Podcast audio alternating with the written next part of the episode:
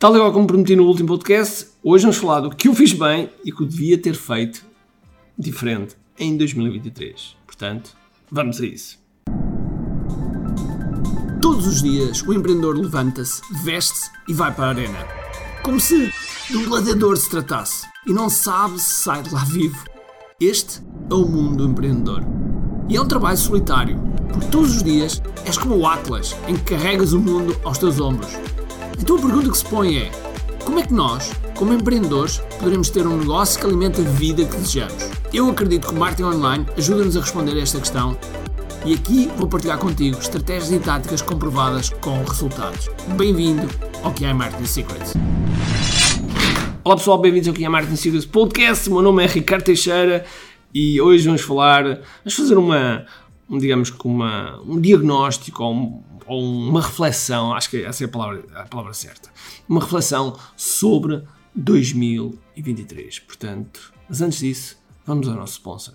Já planeaste 2024? Já puseste na tua agenda que vender em 2024 tem de ser 10 vezes? Tens que superar, tem de ser o ano recorde de vendas. E dia 14 de janeiro de 2024 vais ter um workshop de como venderes mais em 2024. Como venderes 10 vezes mais em 2024. Ou seja, Tu vais descobrir o segredo, o mapa, o GPS para que te ajude a faturar mais em 2024. E assim, utilizando o marketing digital, utilizando a inteligência artificial e assim desenhares a vida que desejas. Eu sei que parece uma promessa muito alta, mas a verdade é que só dia 14 de janeiro, quando lá tiveres, é que vais descobrir. É gratuito, é online. Inscreve-te em que.me, por isso espero-te lá.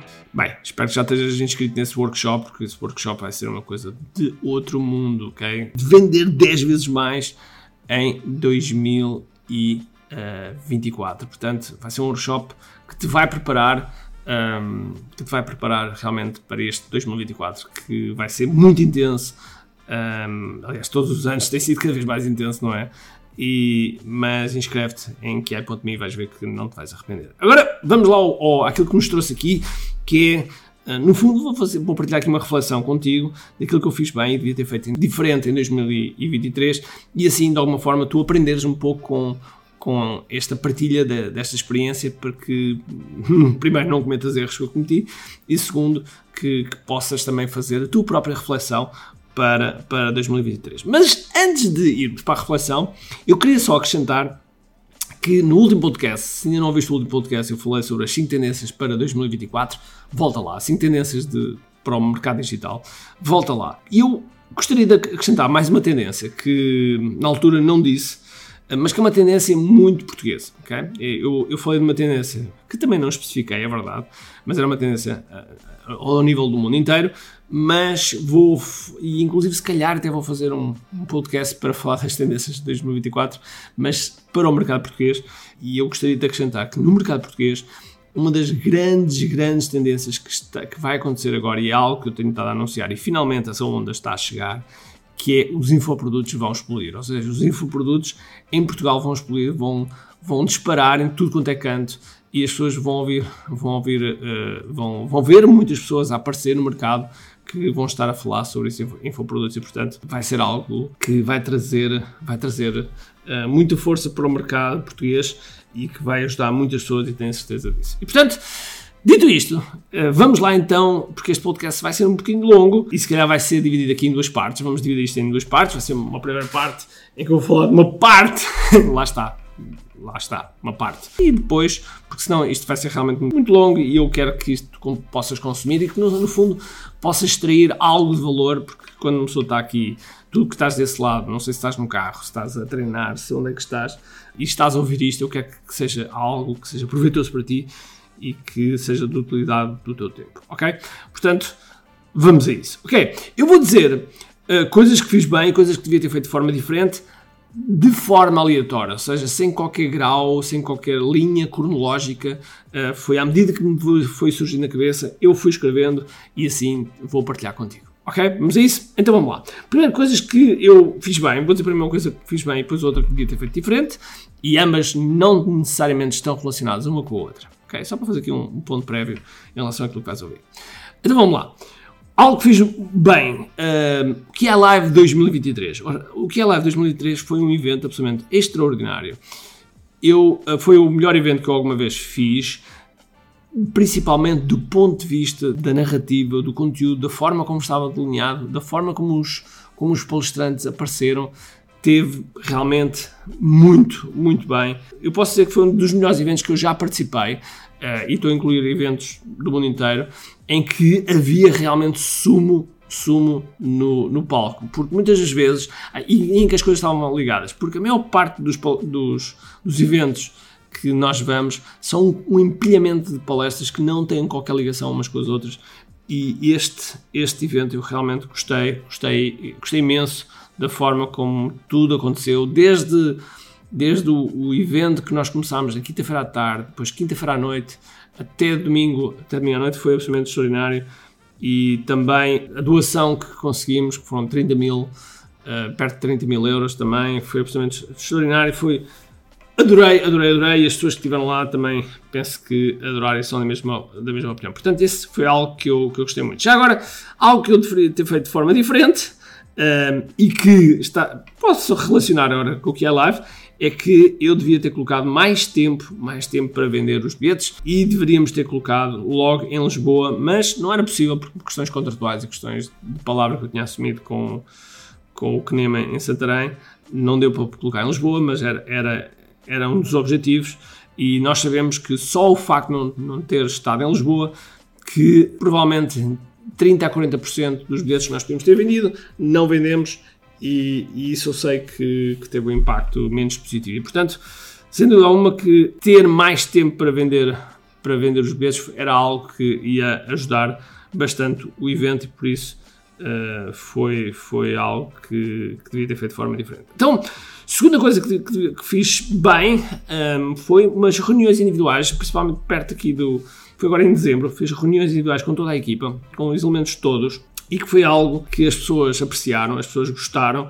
Eu também gostei. Uh, foi algo que demorou muito tempo a ser, a, a ser preparado, uh, mas que valeu a pena, porque eu acho que a equipa toda ficou sintonizada e fez com que as pessoas começassem ou, ou, ou vejam que nós estamos num projeto muito sério, estamos num projeto que está aqui para, para, para vencer, para dar cartas e para ser sempre uma referência. E acho que as pessoas querem pertencer também a uma equipa de, de, sucesso, porque todos nós queremos sempre pertencer a uma equipa de sucesso e eu acho que isso vale a pena. Que faria diferente?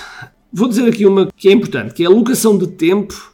A minha alocação de tempo normalmente é, é, é boa, é, é, muito boa até, mas eu deveria ter dedicado mais tempo, deveria ter dedicado mais tempo à nossa, à nossa divisão de software para acelerar projetos. Ah, os projetos de software tipicamente são, são projetos que levam muito tempo, uh, que facilmente uh, derrapam no, no, calendário, facilmente derrapam no, no budget e quando deixamos as pessoas um pouco à, à sua responsabilidade, é muito fácil das pessoas que estão dentro do projeto perderem o norte, perderem a objetividade e para isso precisam de um olhar fresco de pessoas de fora e, e, eu devia ter dedicado mais tempo. O facto de não ter dedicado mais tempo provavelmente fez com que o, os, os, projetos se atrasassem 4, 5, 6 meses, pelo menos. Uh, só o facto de eu não ter dedicado e, e, e ao mesmo tempo estava a, estamos a colocar um budget financeiro muito forte para que isto funcione. Portanto, esse é assim, algo que eu devia ter feito diferente. Algo que fiz bem foi atribuição de responsabilidades a novos elementos, ou seja, nós entraram pessoas novas e outras pessoas subiram, subiram de, de cargo e essa atribuição de responsabilidades foi absolutamente espetacular. Inclusive, algumas pessoas nós atirámos literalmente aos lobos e elas uh, desenrascaram-se muito bem e cresceram. E esse crescimento que eu vi em várias pessoas foi absolutamente extraordinário e gostei imenso que, eh, de ter visto a forma como se desenvencilharam, a forma como, como estiveram e portanto foi algo que foi feito, foi, foi bem feito. Algo que devia ter feito diferente agora, eu devia ter alocado, já agora falando também de tempo, ainda continuar a falar desse tempo, alocar menos tempo a pessoas que não interessam. É algo que por vezes eu falo aqui, que, que são as pessoas que são tóxicas, são as pessoas que não, que não valem a pena, uh, e portanto alocarmos, alocarmos tempo a falarmos com pessoas que não acrescentam valor, que não acrescentam mais nada, simplesmente porque, ou porque temos ainda uma relação, vá lá, de amizade antiga ou porque temos uma ligação qualquer por outros motivos, mesmo que seja uma pessoa nova, mas temos uma ligação, sei lá, porque fazem parte de um programa, porque fazem, seja o que for, e que é uma pessoa que, que não interessa, que está ali a ocupar o nosso tempo, por mínimo que seja esse tempo ocupado, é um tempo que nós estamos a gastar com algo que não interessa e cada vez mais, à medida que, principalmente que eu vou tendo mais idade, nós cada vez mais vamos considerando o tempo, é uma, eu digo nós porque é uma característica natural das pessoas que, à medida que vão envelhecendo, o tempo começa a ser cada vez mais um elemento absolutamente uh, vital. Logo, alocar menos tempo às pessoas que não interessam é fundamental. Ok, bom, vamos a mais duas e depois eu vou terminar aqui e fica a segunda parte para sexta-feira, último dia do ano, portanto Uh, é isso que vamos fazer. Então vamos lá às duas últimas. Primeiro, uh, eh, um, outra coisa que fizemos muito bem foi o que é GPT. O que é GPT é uma nova ferramenta de software que está aí para ser lançada. Lançámos uma versão beta no QI Live. O que é GPT foi uma, uma ferramenta inspirada noutra ferramenta que o, que o, meu mentor criou e nós fizemos algo inspirado aí e, e que fizemos muito bem. Uh, e esse QI GPT foi um desenvolvimento muito rápido, muito eficiente e que vai dar cartas muito, mas mesmo muito agora, no, principalmente no início do ano, tenho certeza que nós estamos já a preparar o lançamento e, portanto, é algo que, de certeza absoluta, te vai ajudar na tua, na tua cópia e na tua estratégia. E este KGPT foi, foi algo que, que nós avançámos em boa hora e que realmente foi, tem, foi um, um sucesso, uh, um sucesso interno. Do outro lado, as coisas que devíamos ter feito diferente, devia termos colocado mais recompensas no ar, ou seja, mais lead magnets, mais recompensas no ar para recolhermos mais leads de, de pessoas diferentes. Uh, houve um trabalho uh, no início do ano de criar, esses, de criar essas recompensas, nem todas foram para o ar, houve umas que ficaram ali à espera da minha revisão, eu fui um gargalo nesse, nesse aspecto, mas uh, a certa altura eu disse, ok, vamos avançar, não interessa se eu reviso não, Uh, e aí foi, foi algo que devíamos ter lançado para o ar mais, mais rapidamente, devíamos ter testado, devíamos ter. Eu próprio devia ter dado mais, mais atenção ou maior liberdade para as coisas irem para o ar e depois uh, ir corrigindo à medida que fôssemos, digamos, corrigindo e melhorando, uh, mas estando as coisas no ar. Porque as recompensas estarem no ar fazem com que as pessoas se, se, se entrem no nosso mundo e assim depois a seguir nós podemos nutri-las no sentido de tornarem-se uh, nossos clientes. E esse processo das recompensas nós não podemos menosprezar de maneira alguma. ok? Portanto, é um fator que eu devia ter, devia ter alocado mais tempo, devia ter tido mais, mais rapidamente essa, é, dado essa, essa liberdade para que as recompensas fossem para o ar sem eu ter que estar a olhar para elas, ok? Porque essa responsabilização das pessoas é algo que faz bem às pessoas e faz bem à nossa equipa. Ok? Portanto, ficou aqui esta primeira parte, esta primeira parte do que é que fiz bem e devia ter feito diferente em 2023. Espero que esteja a ajudar também a ti a pensar. E, portanto, vamos para a segunda parte. Sexta-feira, próximo podcast, teremos a segunda parte. E, portanto, um grande abraço, cheio de força e energia.